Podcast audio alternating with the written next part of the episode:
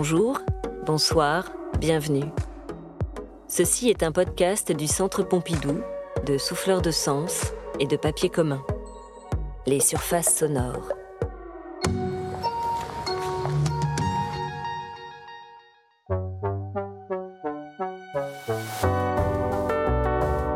Jean Dubuffet, Le Jardin d'hiver.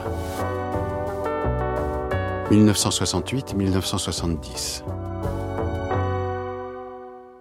En m'approchant du jardin d'hiver de Jean Dubuffet, je vois d'abord une grande porte blanche aux bords irréguliers, comme une pièce de puzzle géante ou la forme d'un rocher.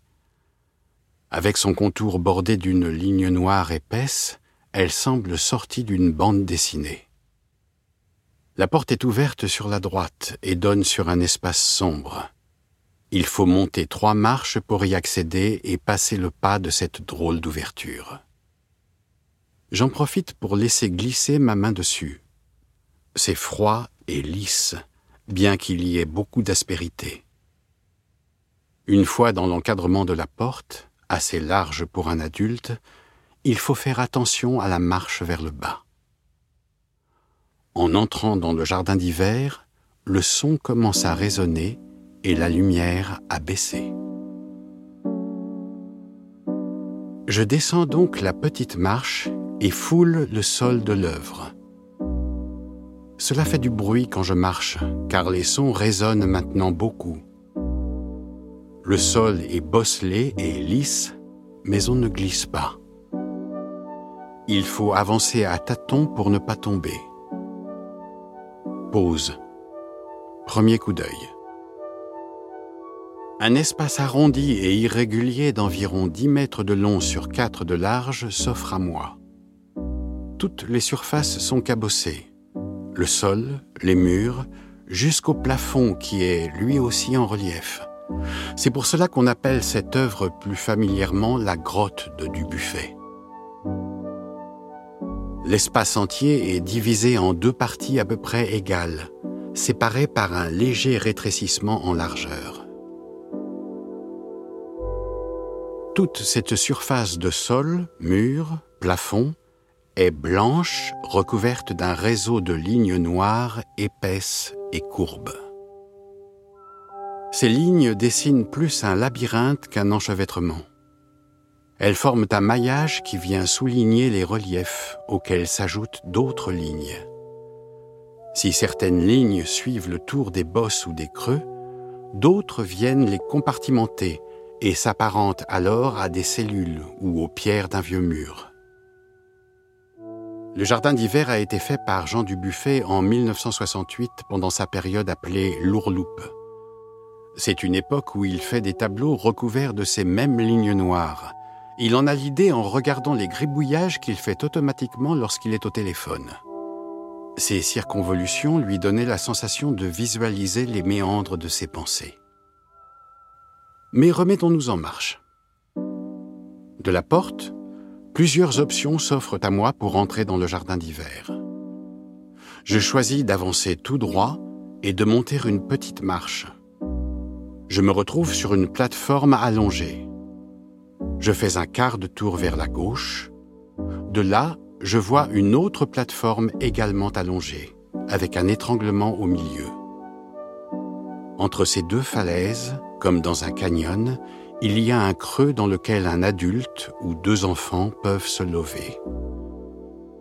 Je baisse les yeux et remarque qu'une sorte de rigole en creux fait le tour de ces plateformes, comme le lit d'une rivière. De ma plateforme, je fais deux pas prudemment vers le fond. Ça descend un peu, mais je me stabilise sur une forme plate et me retrouve au milieu de la grotte, au niveau du rétrécissement. À droite, une saillie sort de la paroi. Je me rapproche d'un pas, la touche et laisse mes mains suivre une ligne noire qui suit une bosse arrondie je caresse la paroi en faisant tout le tour de cette forme. Je cogne du doigt comme si je tapais à une porte. Je sens et j'entends le vide derrière la matière. De cet endroit, je me remets en route et me laisse guider par les bosses et les creux rugueux le long de la paroi. En avançant, j'entre dans le deuxième espace de la grotte.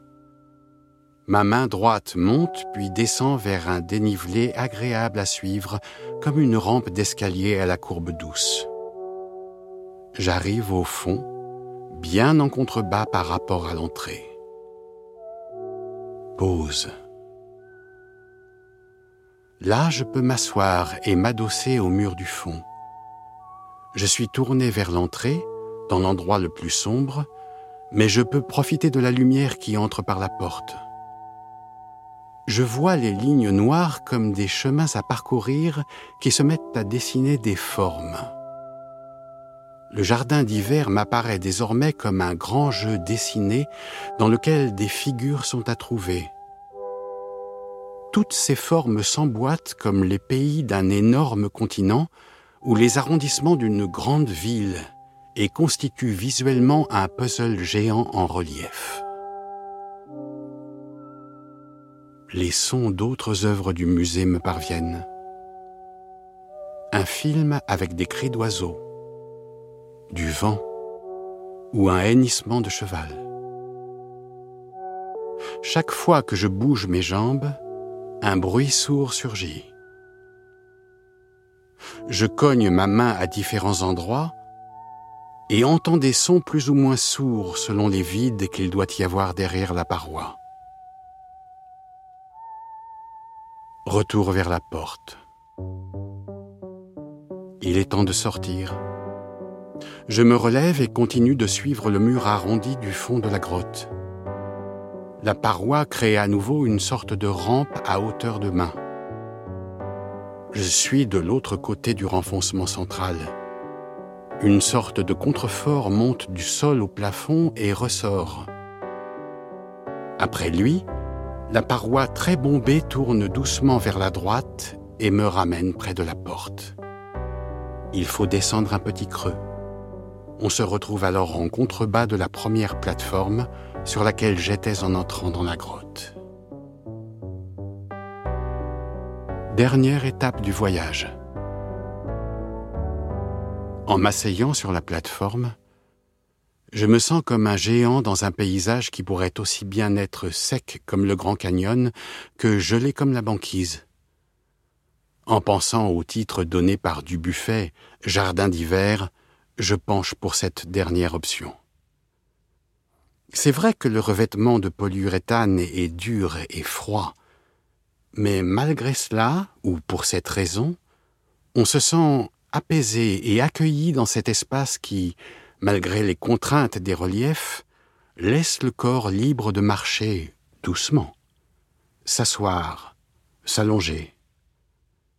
La lenteur dans laquelle nous devons être pour ne pas tomber semble propice à calmer les esprits. C'est ce calme imposé qui fait de la grotte une architecture méditative, née à l'origine, rappelons-nous, des pensées vagabondes de l'artiste quand il était au téléphone. Cette pause immersive m'apaise d'autant plus que je suis déjà dans un musée propice à la contemplation. En sortant et en descendant les trois marches, le musée me semble plus animé que tout à l'heure la parenthèse immersive est vraiment aussi apaisante que si j'avais fait une pause sur un banc face au calme que peuvent procurer les arbres nus dans un jardin en hiver.